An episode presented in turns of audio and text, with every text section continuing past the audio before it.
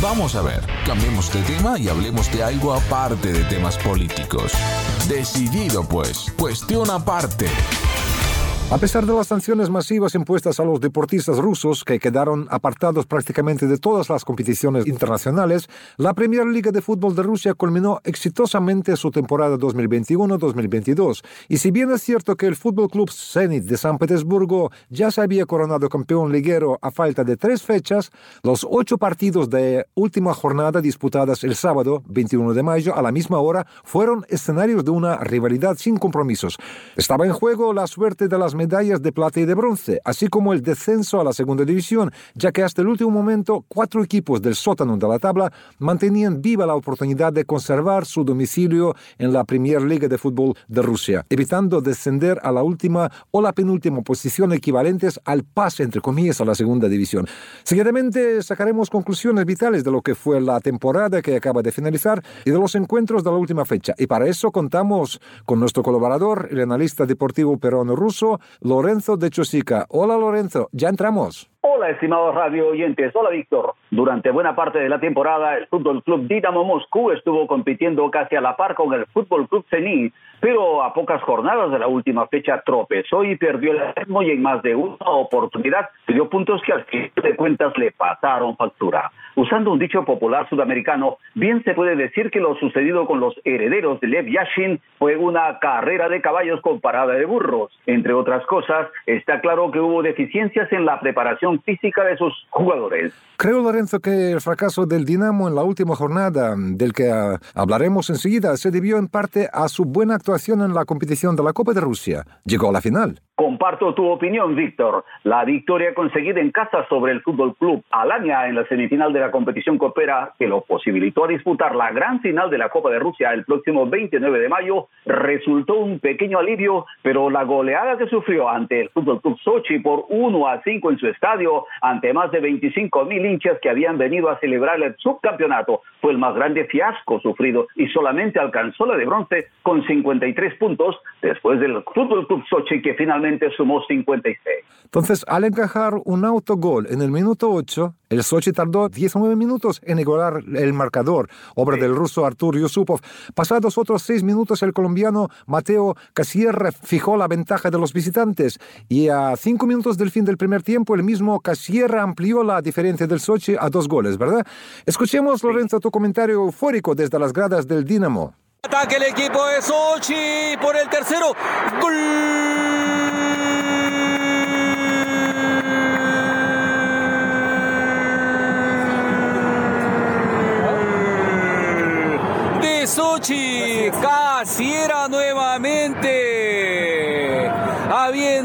Aprovechado errores en el medio campo del equipo del Dinamo de Moscú, con un Novoa agigantado, parece que Novoa ha rejuvenecido y por supuesto con Rodrigo también poniendo la diferencia y haciendo posible el 3 a 1 a favor del Sochi.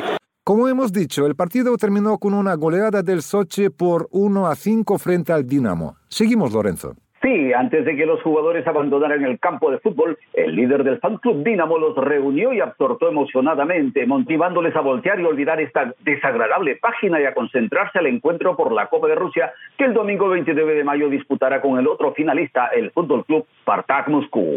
Aunque parezca increíble, Lorenzo, será por primera vez en la historia del fútbol de Rusia que dos legendarios clubes de Moscú, el Spartak y el Dinamo, se medirán en la final de la Copa. Además, su primer y único partido por la Copa de la entonces Unión Soviética data del lejano 1950, cuando el Spartak goleó al Dinamo en su feudo por 3 a 0. Dios mío, Víctor. En su conferencia de prensa posterior al partido, el técnico del Dinamo, el alemán Sandro Schwarz, dijo, lo primero que sentí fue decepción por no haber ganado la presea de plata. Pero si miramos todo con la cabeza más fría, podemos decir que en la difícil situación en la que se encuentra el equipo, las medallas de bronce son ya un buen resultado.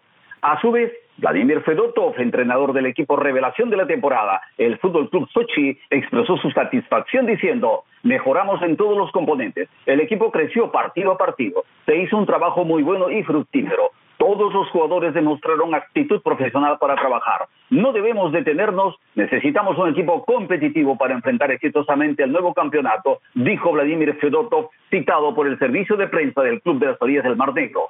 Víctor, volviendo al partido, merece la pena destacar que el delantero centro colombiano Mateo Casierra del Sochi consiguió un hat-trick en la valla del Dinamo Moscú y con 14 goles anotados se convirtió en el segundo artillero de la temporada, detrás de Ganita Galara del Fútbol Club UFA, que sumó 19 anotaciones. El trío de goleadores lo completó Dmitry Polos, también con 14 Diana.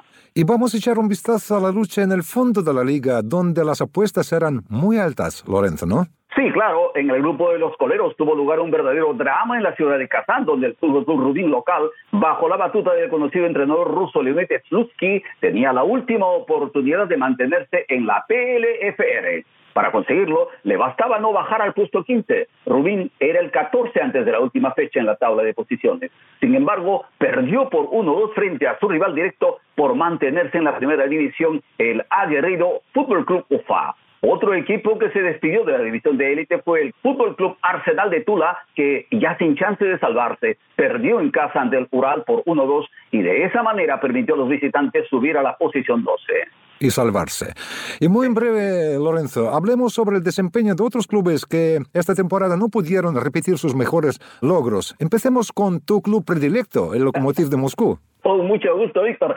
El Fútbol Club Lokomotiv, uno de los equipos grandes de la PLFR, donde en el transcurso de tres temporadas brilló el atacante peruano Jefferson Farfán, tuvo una temporada inestable con su funcionario fugitivo, el alemán Ralf Rangnick, que se llevó consigo a tres entrenadores al Manchester United. ¡Qué terrible! Lokomotiv tuvo un espectacular inicio ganando los primeros 14 partidos y en la etapa otoñal estuvo entre los punteros, pero lo máximo que consiguió es el sexto lugar al término de la temporada.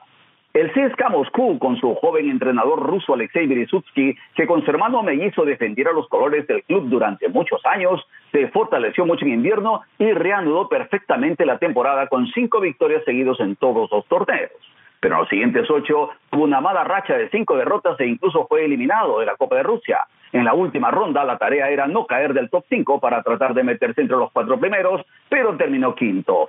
El Fútbol Club Spartak Moscú esta temporada obtuvo sus mejores resultados en el torneo de la Copa de Rusia, ganando el grupo más difícil en la Euroleague, de la que fue apartado, como sabemos, por sanciones a Rusia. Lo más importante es que llegó a la final de la Copa de Rusia. En el campeonato, en cambio, sufrió una derrota anti-récord frente al Fútbol Tenis, 7 a 1 como visitante el 24 de octubre del 2021.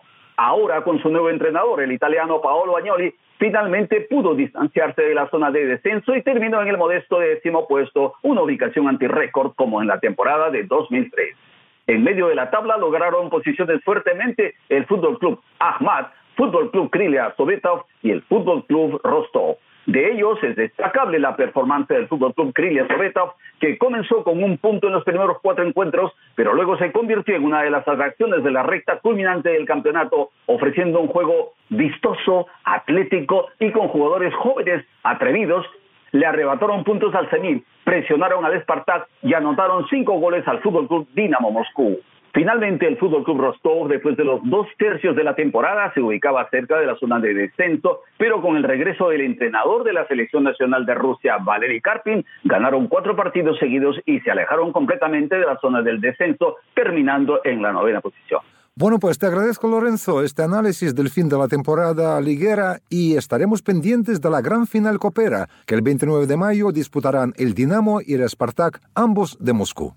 Sí, espero que ese partido sea tan interesante, tan bien disputado y realmente me alegra mucho que estaré también acreditado, presente, trayendo la información directa del Estadio Luzhniki, el Estadio Olímpico y el Estadio Principal del Mundial 2018. Hasta pronto, queridos radio oyentes.